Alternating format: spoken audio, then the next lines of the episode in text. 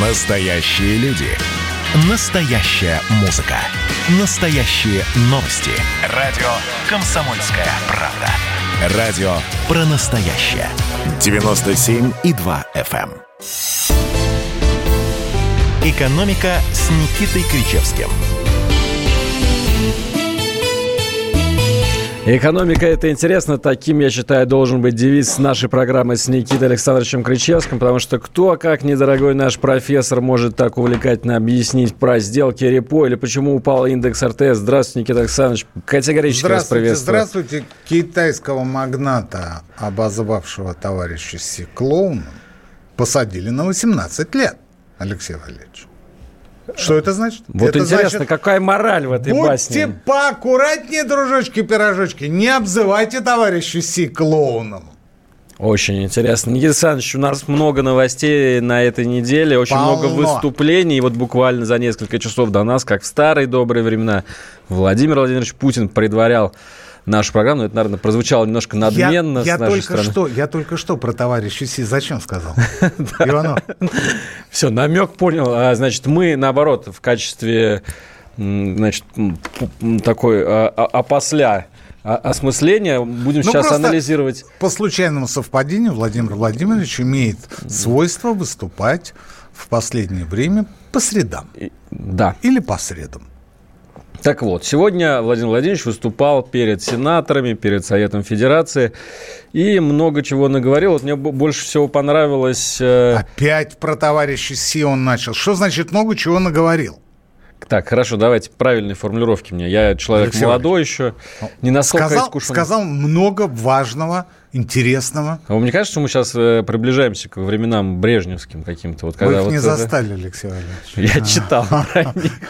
На заборе тоже много чего написано. Давайте ближе это к вот делу, самоцензура. Конечно. конечно. И- ну что, вам сказать, что написано на заборе, чтобы самоцензуры не было? Путин рассказал о позитивных изменениях в экономике. Вот. Это написано на заборе сегодня. На заборе написано, что э, в июле обрабатывающая промышленность упала, э, автопром грохнулся на 21, по-моему, процент, э, снизился торговый оборот, и ВВП не падает ниже э, 4,5%, всецело благодаря тому, что в последний месяц мы можем добывать больше на 400 тысяч баррелей, и на 5% вырос экспорт газа в Европу.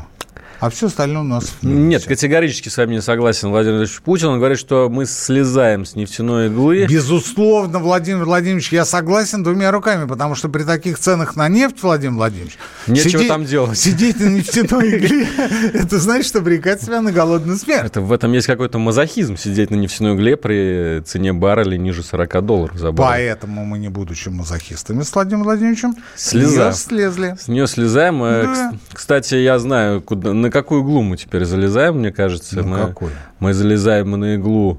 Во-первых, ну какие отрасли, по крайней мере, сейчас э, в Какие? почете? Какие? Банки, А. кредиты. Б. а, Продукты, ну и всякая, в общем, а, ритейл торговли. И В. Это информационные технологии, благо, ну, что хорошая игла, Алексей Валерьевич, хорошая. на трех иглах сразу Мне сидим. нравится. Мне Да. нравится. Продукты, банки кредиты, высокие технологии. Очень даже Вот хорошие хотели иголочки. диверсифицированной экономики? Получите. Получите, распишитесь, товарищи. Дальше. Так, дальше. Что у нас еще? Владимир Путин пообещал, вот это вам должно понравиться, ежегодную индексацию материнского капитала. Ну, в общем, скажем так, пообещал продолжить это а дело. почему мне это должно понравиться? Ну, как, вы же все время ратуете за материнский капитал, за то, что нужно расширять эту программу.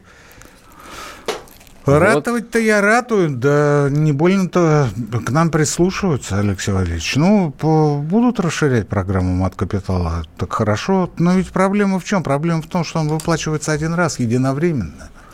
Вот, Вам э, каждый месяц, что ли, по мат-капиталу Нет, выдавать? э, я бы предпочел за каждого детеночка. Вот сейчас вот за первого начали выдавать. Ну, хорошо. А за второго выдают. Ну, отлично. Но ведь если вы родите третьего, вам ничего не положено. А четвертого не положено тем более. Поэтому вы один раз получили, и, как вы только что сказали, распишитесь. Распишитесь, да. Но вот ваш крестовый поход за помощью от государства, как сейчас проходит? Алексей Валерьевич, это не помощь от государства, не помощь, это да. положено по закону Полу... пособия. Хорошо, да. А как он проходит? Он проходит э, э, пока с проигрышем. Поясню. Э, мне поступил отказ, точнее, не мне, а супруге поступил отказ в назначении пособия по беременности и родам и по уходу за ребенком до полутора лет. И отказ этот был аргументирован тем, что я, я, я, Алексей Валерьевич, Кричевский Никита Александрович, якобы где-то работаю. И даже были перечислены четыре организации, где я получаю доход. Так, «Комсомольская правда». Да, «Комсомольская правда», издательство, центральное телевидение и прочее. Э, но дело-то в том, что я доход там получаю, но с этого дохода не платятся взносы в фонд социального страхования. А если не платятся взносы в фонд соцстраха, я на той неделе уже выяснял в нашей а, бухгалтерии, в других бухгалтериях и у аудиторов спрашивал, если не платятся взносы в фонд соцстраха, то ни одна организация не имеет права выплачивать вам пособие, которое положено исходя из фонда соцстраха. Иными словами, иными словами, я на той неделе написал письмо в отдел соцзащиты Пресни. Там госпожа Панова, кажется, я не помню, я сейчас не очень готов к этому разговору. Вот, написал и приложил а, справки 2 НДФЛ за три последних года. Но глубина, глубина периода составляет три года. И везде, в каждой справке 2 НДФЛ было написано, что а, код моего дохода – это либо авторские вознаграждения, либо вознаграждения по договорам гражданско-правового характера. Иными словами, ни одна из организаций, которая мне выплачивала а, деньги за последние три года, не перечисляла за меня средства в фонд соцстраха. Это следует из налогового кодекса. Это никто не придумал. Это налоговый кодекс. Но отдел соцзащиты ссылается на, вы не поверите, приказ Минздрав соцразвития, на приказ. На приказ ссылается. Они бы еще сослались, вот как вы только что сказали, на забор. Точно, точно, да.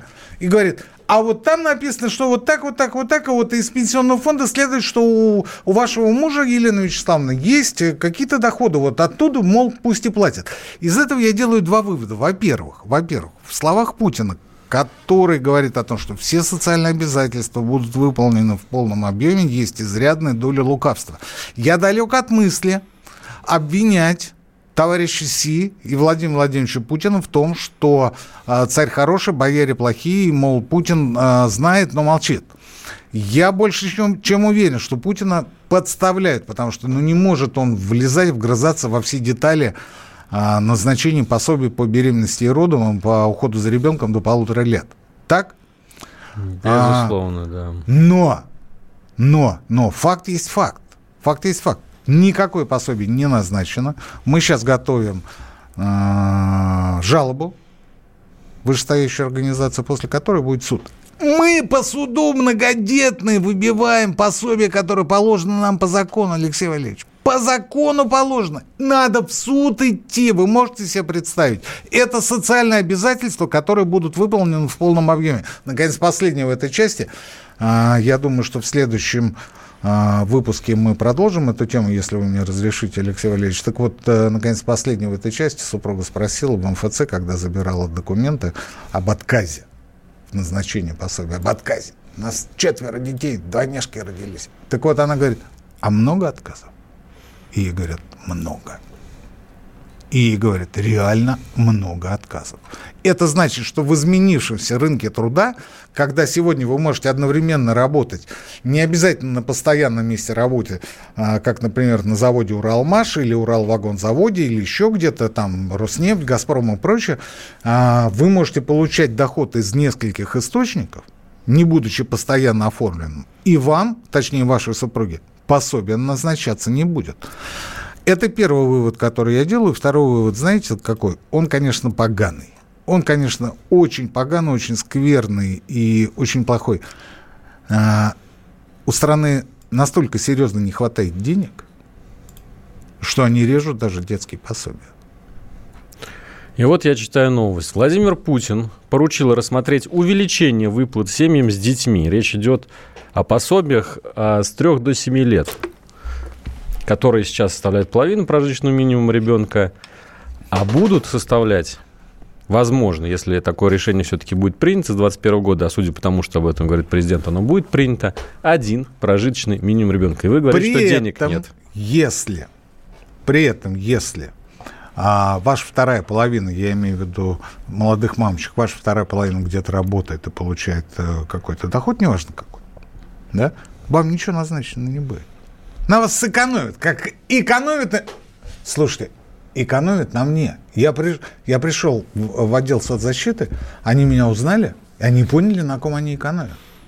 Их это нисколько не смутило. Им наплевать.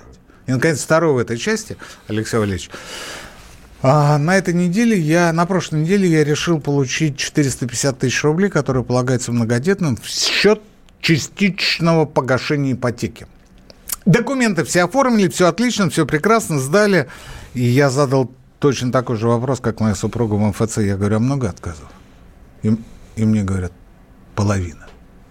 Половина. То есть ВТБ прекрасно оформляет, принимает документы, отправляет их в Дом РФ. Дом РФ связывается с Росреестром, и Росреестр ставит стоп на половину тех документов, которые к ним приходят. Ну, плюс-минус. Здорово. Друзья, обо всем этом мы продолжим говорить после небольшой паузы в нашем эфире. Это было начало. Это действительно история, которая будоражит. Так вся страна обалдела. И Россия родина слонов, она от океана до океана, да, и мы, мы всегда правы, мы никогда не сдаемся. И самое главное, что же будет дальше? Комсомольская правда. Это радио.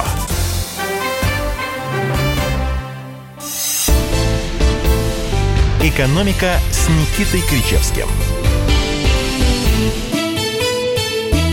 Мы снова в прямом эфире. Это Никита Кричевский Алексей, и Алексей Иванов. я хотел сделать небольшую ремарочку, и мы побежим дальше. Я объясняю, что происходит э, с экономикой и с бюджетом на своем личном примере. Это принципиальный момент. Это принципиальный момент по той простой причине, что э, где-то кто-то у кого-то, у соседа, у знакомой, у брата, сестры, тещи, понимаете, это все здорово, но это все не играет. Вот сидит человек перед вами, который лично ходит и лично пытается решить. А давайте вопрос. попросим наших слушателей тоже написать нам, э, по каким основаниям иногда им отказывали, допустим, в пособиях. Мы просто на самом деле тоже занимаемся этой темой. Вот у нас уже есть сообщение в нашем чате. Отказали в пособии в детском, потому что у мужа в далеком городе есть приватизированная квартира, Который он может сдавать. которую он может сдавать, да. А, например, вот я смотрю, у нас э, тоже статья готов, подготовлена для «Комсомольской правды», для нашего издания. Ага. А, Почему отказывают? Потому что семьи платят ипотеку, например. Если платят ипотеку, то уже малоимущей она быть не может. Хотя Ну, ипотека... Это малоимущие, это другое. Это, это по малоимущим, А да. мы говорим о, о пособиях, о том, что положено по законодательству. Ну, это по- пособие для малоимущих тоже. А, Отказали в пособии, потому что семья платит ипотеку. Хотя ипотека, собственно, забирает большую часть дохода этой семьи, например. Так. В общем, друзья, пишите нам, а, на каких основаниях вам отказали в получении пособия, мы будем обсуждать, насколько все это логично, может быть, действительно все так и должно быть. Напомню, WhatsApp и Viber, плюс 7 967 200 ровно 9702. А мы пока перейдем, давайте к следующей теме. На этой неделе Герман Греф, глава Сбера, теперь не Сбербанка, а Сбера, все, все мы знаем, что происходит э, ребрендинг э, этой компании. Так вот, он э, высказался по поводу повышения налогов. Повышение налогов, которое в этом году вот, э, закладывается на следующий год. В том числе и про акцизы на табак, я думаю, он имел в виду, который вот 20% повышения. Так. Я, я сейчас цитирую, я небольшой сторонник любого повышения налогообложения, Наше конкурентное преимущество относительно не- невысокие налоговые ставки, сейчас мы его теряем. Поэтому я считаю, что самые последние меры, на которые должно идти государство, это повышать налоги. Тогда не будет экономического роста. Лучше идти путем сокращения расходов бюджета и повышения объема заимствований, но только не повышать налоговые налоги, упрощать налоговое администрирование, сокращать количество налогов, сокращать налоговые ставки. Я знаю, что Грефу вы никогда не пели Асану, но в данном случае вы с ним согласны, так? Нет, я с ним э, где-то согласен, где-то не согласен, потому что по части налогового администрирования, например, это, я считаю, А, Поклеп. к- да, камень в огород э, не кого-нибудь, а премьер-министра. Мишустина. Да, потому что... Причем камень такой Потому что, вы необоснованный. знаете, я как индивидуальный предприниматель должен сказать, что у меня ну никаких проблем не возникает. тьфу тьфу тьфу с налоговым администрированием. Ну, просто никаких. Я не знаю, что имел в виду Греб. Я предполагаю, что он имел в виду, а, когда говорил о повышении налогов, а, оно ведь тоже повышение повышению рознь. А Если мы говорим о повышении НДПИ для э, тех, кто добывает неметаллические руды, то это шаг справедливости. Ведь ни для кого не секрет, что я разбирался после нашего эфира в этом вопросе.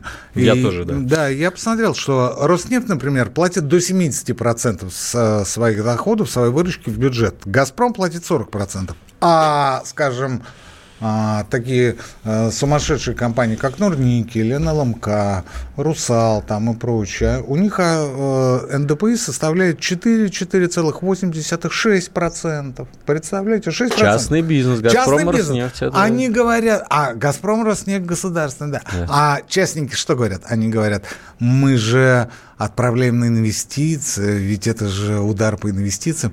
Но засада заключается в том, что ни на какие инвестиции они э, вот эти дополнительные доходы не направляют. Так Они это же не в дивиденды, что ли, выводят? да, вот именно в дивиденды. А оформлены они где? Там же, где Тиньков, на Кипре. На Кипре. И эти денежки дармовые уходят на Кипр. Уходят на Кипр и там остаются. В виде дивидендов, в виде каких-то других выплат, в виде а, проводок, в виде а, хитро, хитроумных, хитромудрых схем, например, по импорту и экспорту да, той или иной продукции.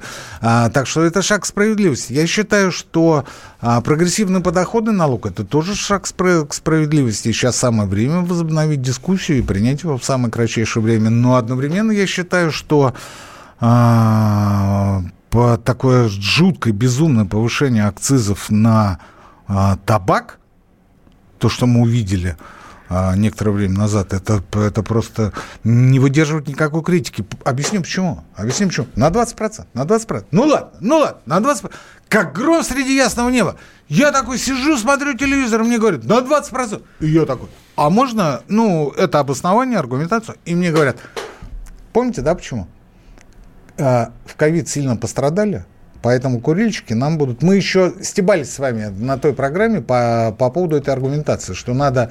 а, Ну, нака- а- ну, понятно, обложить, да. обложить, обложить Наказать, дополнительным да, да. налогом тех, кто ездил за границу, например, да? Да. Вот.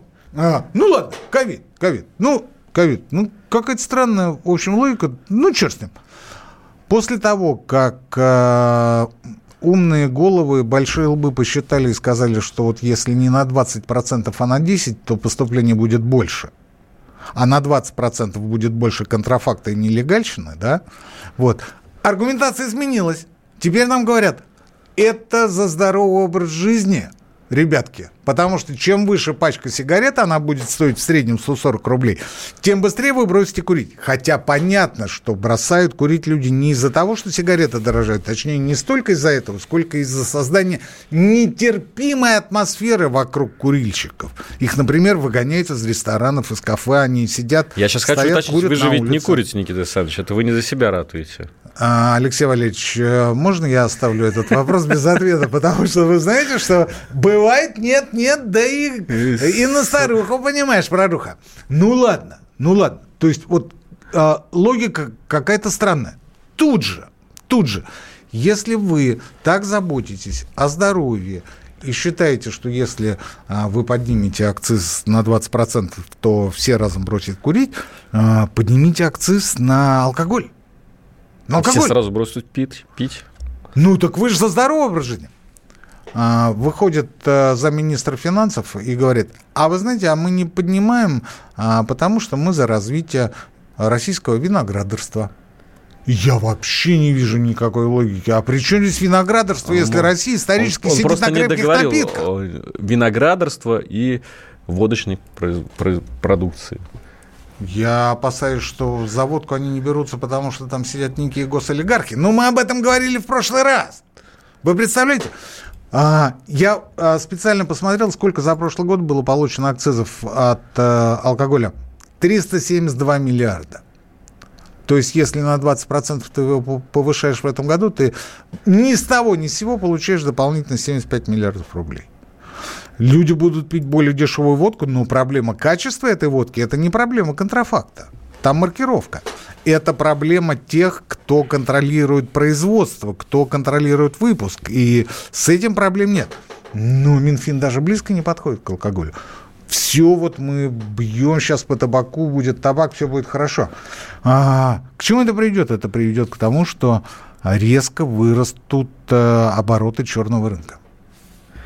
А вот Вячеслав Володин... 15% черный рынок, подождите со своим земляком, 15% черный рынок табака сегодня, а эксперты прогнозируют до 30%. До 30%! Вы можете себе представить, это что значит? Это значит, что доходы от акцизов на табачные изделия не вырастут, а упадут, Алексей Валерьевич, потому что сегодня 15%, будет 30%. А, еще один момент. Будут покупать не а, те изделия, которые подороже, а те, которые подешевше. Следовательно, и тут акциз поползет вниз. И все равно а, партии правительства настаивают на этом. Контрафактный рынок проверить невозможно. Где его найти-то, этот контрафактный ваши сигареты? Ларьки, рынки. Да зачистят все Развалы. Ларьки. Ничего не зачистят. Все Ничего привыкли ходить в магазин и в пятерочке или там в магните. А в пятерочке, в магните маркировка, там все это сделано. Но сегодня нелегальный рынок, повторюсь, это 15%. Я сам постоянно хожу по Бутырскому рынку, вижу а, многочисленные ларьки, где продаются табачные изделия. А, как заключение, как вывод. Сегодня в среднем курильщик тратит на свою вредную привычку, то бишь отнимает от семьи 3-3,5 тысячи рублей – со следующего года это будет 4, 4 с половиной Вот сейчас рублей. вот все-таки дайте... Хорошая поддержка в кризис, Алексей Валерьевич. Вячеслав Викторович, извините, что не дал вам вовремя сказать. Вячеслав Викторович Володин сейчас поставит вам шах и мат. Увеличение акциза на табак должно привести к изъятию сверхдоходов у табачных компаний, а вовсе не к повышению стоимости сигарет. Понимаете? Это третий аргумент. Начали с ковида, второй – здоровый образ жизни – Третье – сверхдоходы. Как известно, наибольшие сверхдоходы получают не табачники, а как раз те, кто производит алкоголь, Алексей Валерьевич. Но повторюсь еще раз. Народ уйдет, во-первых, в те э, изделия, которые подешевше, и, во-вторых, в нелегальщину, в контрафакт, в черный табак, как называют это в других странах. И с этим ничего не поделаешь. Ничего не поделаешь. А Вячеслав Викторович говорит, сверхдоходы, да, я с ним согласен. Да, я с ним согласен. Но давайте говорить о сверхдоходах не только у табачников, давайте говорить о сверхдоходах у тех, кто действительно их имеет и у кого они существенно больше. Друзья, ну что, сейчас у нас настало время новостей, никуда не переключайтесь, через несколько минут мы снова в прямом эфире. Так, Никита Крычевский, Алексей Иванов. 2020 год перевернул жизнь каждого. Что будет дальше, не знает никто. Мы не предсказываем, мы предупреждаем. Будущее может оказаться гораздо более опасным, чем настоящее. И все эти угрозы человечество прямо сейчас создает своими руками. Премьера на радио «Комсомольская правда». Слушайте новый проект «Мир дикого будущего». 10 фантастических аудиорассказов – 10 предупреждений о том, в каком мире мы можем проснуться уже завтра. С 14 сентября в 22.00 по московскому времени. «Экономика» с Никитой Кричевским.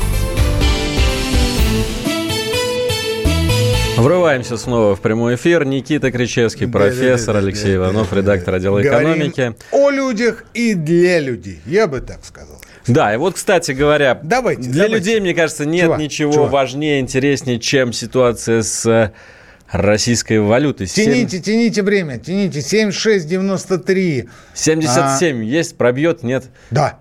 77 рублей. Да, что, что, что происходит, профессор? 76,93. Вы довольно это... потираете руки? Да подождите вы, это на 17,33.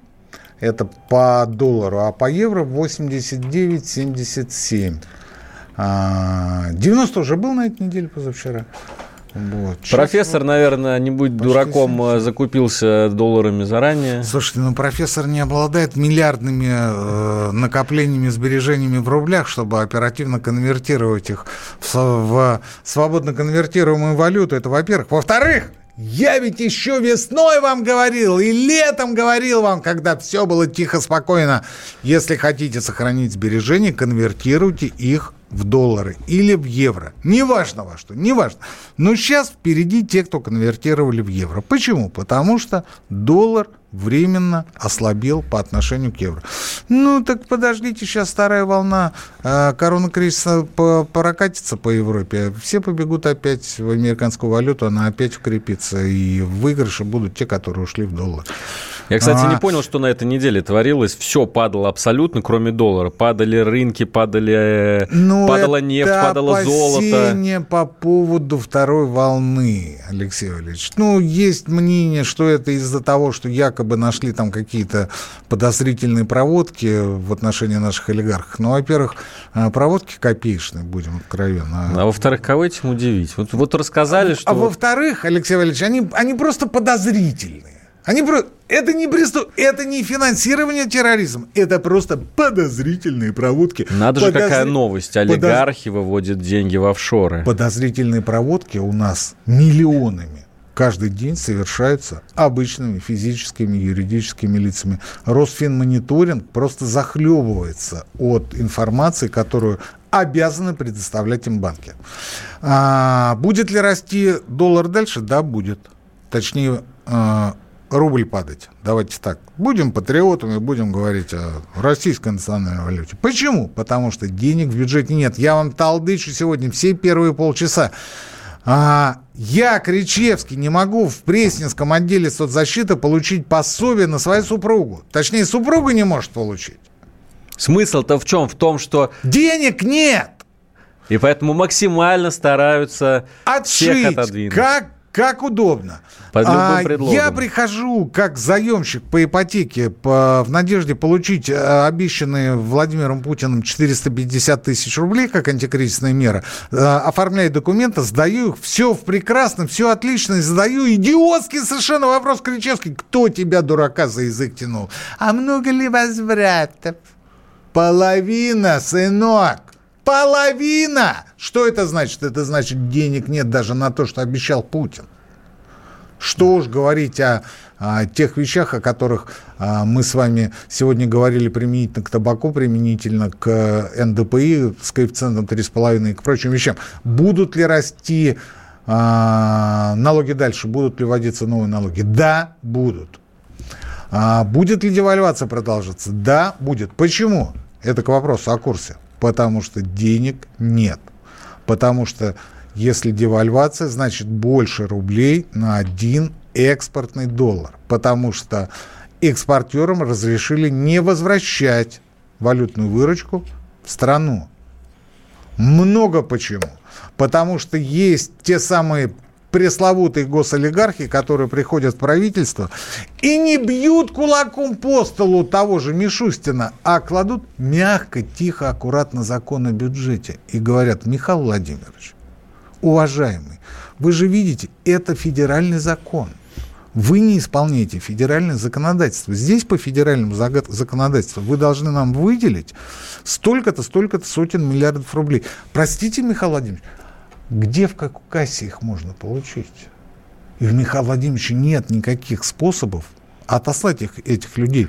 Да, даже если вызвать охрану, это не поможет, потому что это не исполнение закона. И приходится в пожарном порядке поднимать налоги, а, повышать НДПИ. Слушайте, у нас не исполнение совершенно... бюджета триллион каждый год. Вот в какой кассе можно получить у нас деньги. Не, не только им, но и вам. исполнение бюджета. Э, у нас деньги, которые остаются после исполнения бюджета. А, это было в прошлые годы. В этом году ситуация такова, что а, дефицит бюджета составляет 36% плюс-минус. 36, ребятушки, 36%. Держитесь. И это официальные цифры. Скажите спасибо, что вы живете не в Германии или в Испании, где спасибо, дефицит Алексей. бюджета составляет все 50%. Спасибо, Алексей Валерьевич. Я, правда, не уверен, что там все 50%, но я бы, вы знаете, насчет Германии не скажу, а вот насчет Испании я бы подумал.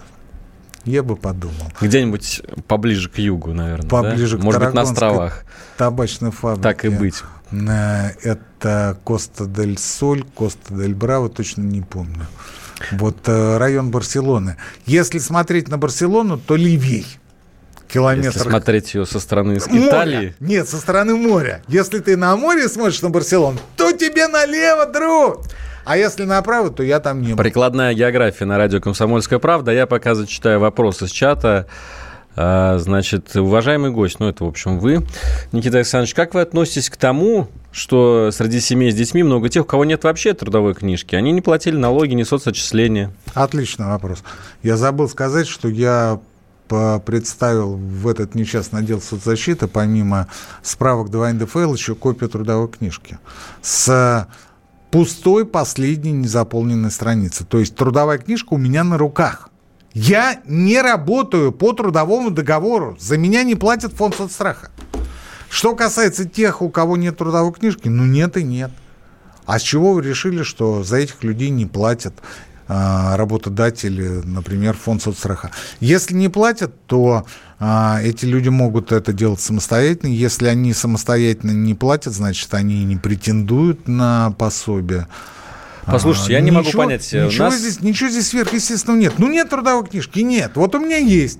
У вас тоже Вот есть. я тоже хочу, хочу А спросить. У нас 25% государство покупает, нет. по сути, э, демографию, да, покупает детей. Какая ему разница? Что Есть значит человек, покупает? Оно ну, стимулирует. стимулирует, хорошо, Стим- стимулирует. Какая ему разница? детей.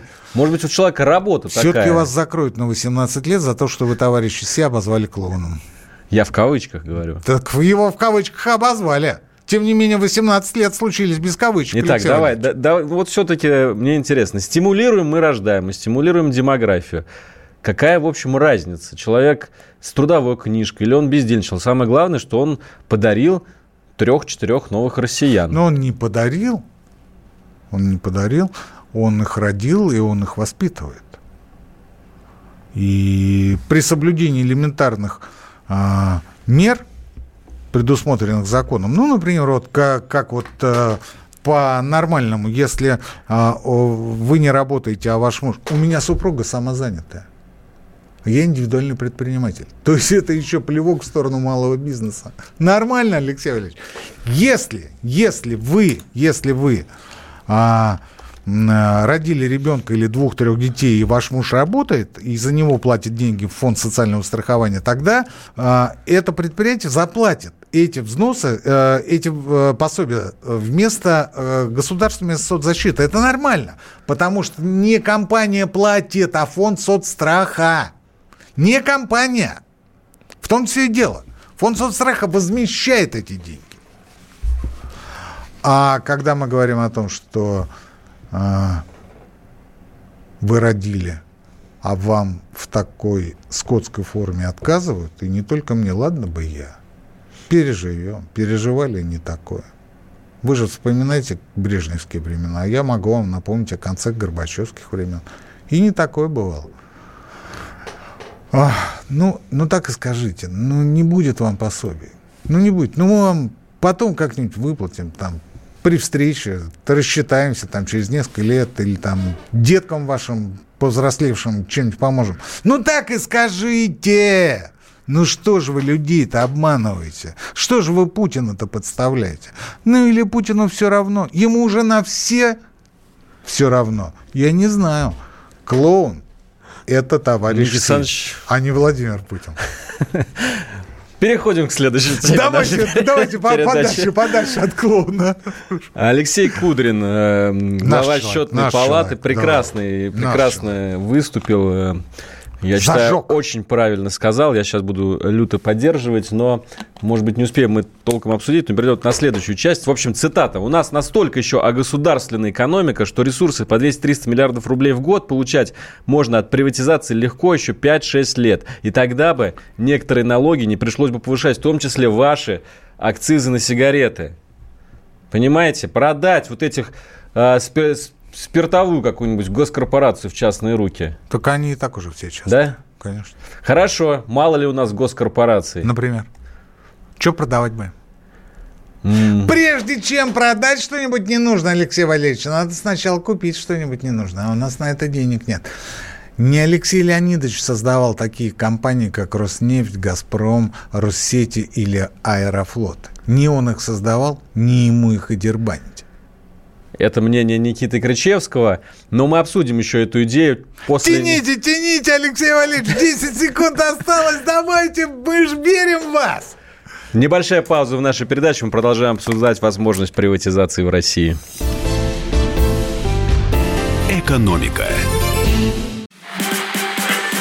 общение, про обмен информацией, эмоциями. Миша, я не могу это письмо не прочитать. Вас приветствует город-герой Минск. Спасибо вам большое за вашу передачу. Слушаем вас всем цехом. Так, ну вот такой вот э, наш соотечественник из Пекина привет передает. Вот, э, но мы, с другой стороны, очень рады, что нас в Грузии слушают. Привет. Гамарджоба. Гамарджоба. Оттуда самые главные мировые новости у нас приходят. Мир стал плотнее, да, он стал более спрессованным. Комсомольская правда. Это радио.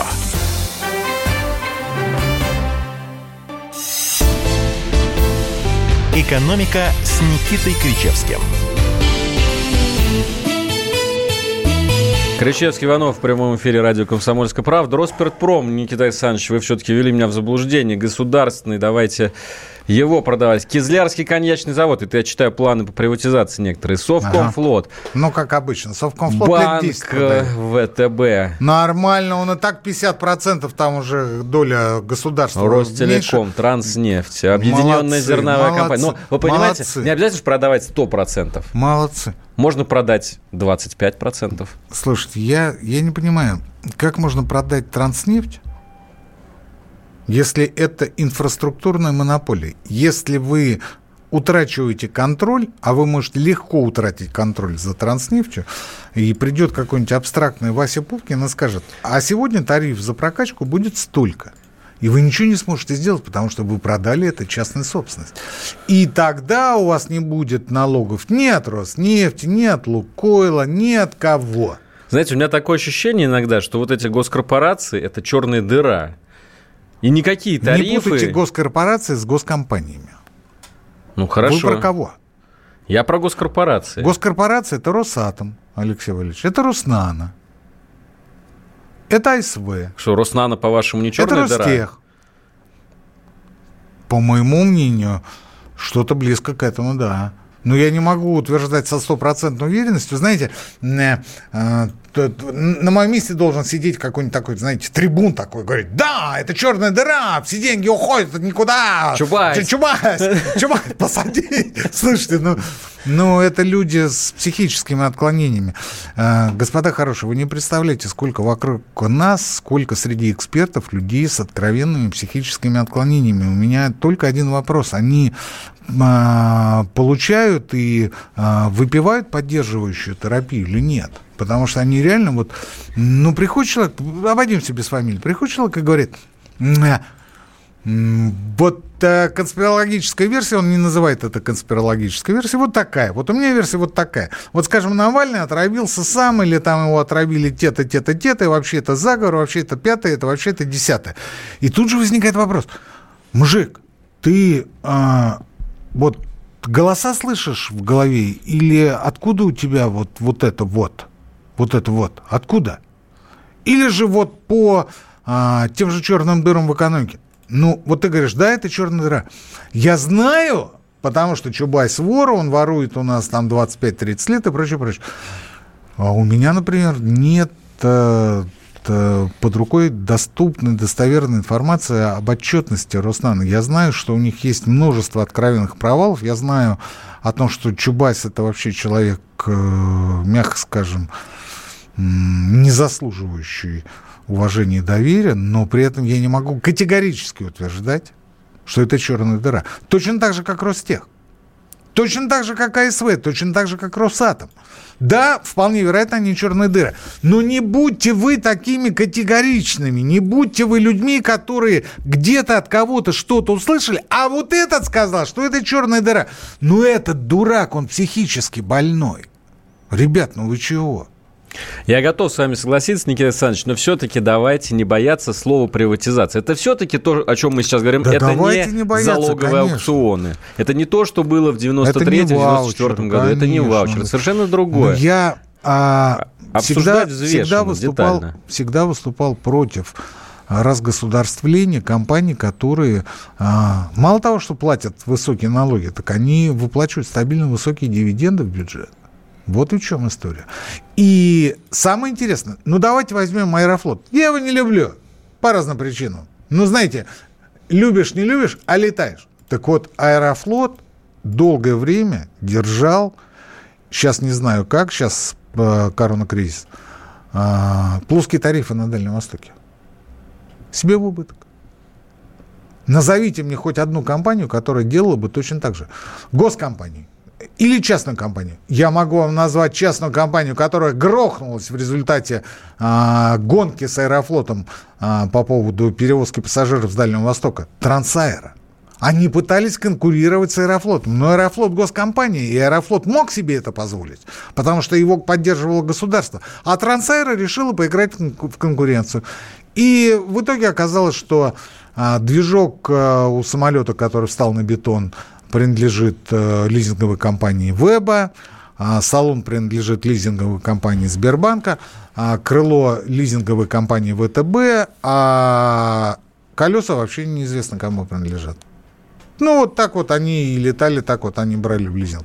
В результате раздербанили очень хорошую компанию. Но, повторюсь еще раз, Аэрофлот может поддерживать плоские тарифы, потому что это госкомпания. Транснефть может идти навстречу интересам а, по прокачке нефти, опять же, а, в интересах государства, разным госкомпаниям, мы здесь обойдемся без названий. «Газпром», слава тебе, Господи, имеет трубу в монопольной собственности. Россети могут а, регулировать а, подачу электроэнергии.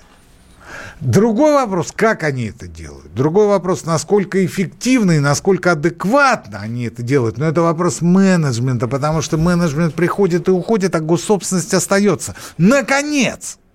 Ребята, если взять ту же авиаотрасль, то вы удивитесь, но практически вся Европа, вся Европа – это государственные авиакомпании вся Европа.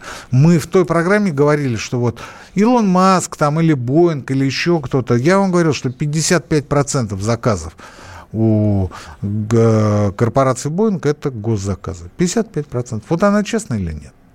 По форме собственности, да. По заказам нет. Давайте почитаем вопрос. У нас немножко времени до окончания нашего эфира. Скажите, пожалуйста, вклад на полгода под 5% это очень плохо?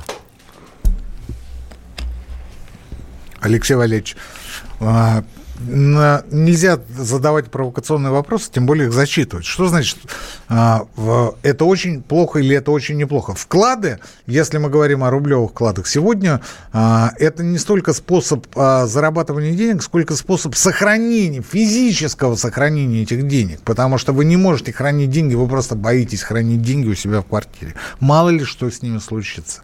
И сегодня большинство вкладчиков используют банки именно как способ сохранения сохранения, сбережения, а, как ячейку. Как ячейку, за которую не вы платите, а вам платят, но немного. Но немного. И еще одно сообщение зачитаю. Добрый вечер. Привет вам из Испании. Позитиву побольше вашему эфиру. В Испании не платят ни детских пособий, ни мат-капитала. Ирина. 15 Ах, секунд у нас. Бедная, несчастная Ирина. Как мне вас жалко. Вот не Платят, переезжайте в Испанию, Платят Никита и пособия, и все остальное. Все платят. Не надо нас обманывать. Друзья, ну что, э, сегодня закончилась наша передача. До следующей недели. По традиции всем э, желаю побольше денег в вашем кошельке. До следующей недели. Экономика.